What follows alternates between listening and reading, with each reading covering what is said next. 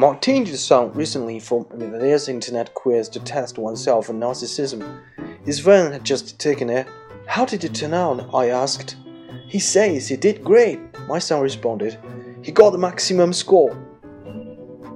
When I was a child, no one outside the mental health profession talked about narcissism. People were more concerned by inadequate self esteem, which at the time was thought to lurk behind nearly every issue. Like so many excesses of the 1970s, the self love could spin out of control. It is now rampaging through our culture like Godzilla through Tokyo. A 2010 study in the journal Social Psychological and Personality Science found that the proportion of college students exhibiting narcissistic personality traits based on their scores on the Narcissistic Personality Inventory a widely used diagnostic test, has increased by more than half since the early 1980s to 30%. In their book, The Narcissism Epidemic, psychology professors show that narcissism has increased as quickly as obesity has since the 1980s.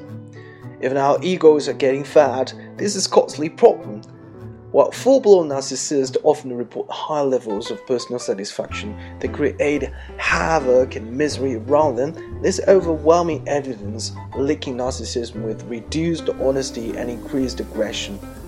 It is notable for occasions like Valentine's Day that narcissists strive to stay committed to romantic partners, in no small part because they find themselves superior. The full blown narcissist might reply, So what?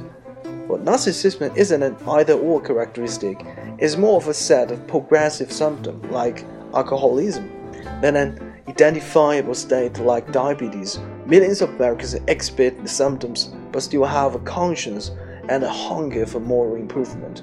At the very least, they really do not want to be terrible people.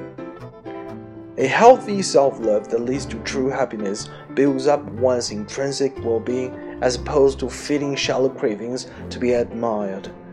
Cultivating amour de soi requires being fully alive at this moment as opposed to being virtually alive while wondering what others think. The soulful connection with the other person, the enjoyment of a beautiful hike alone, or prayer for thanks over your sleeping child could be considered expressions of self love.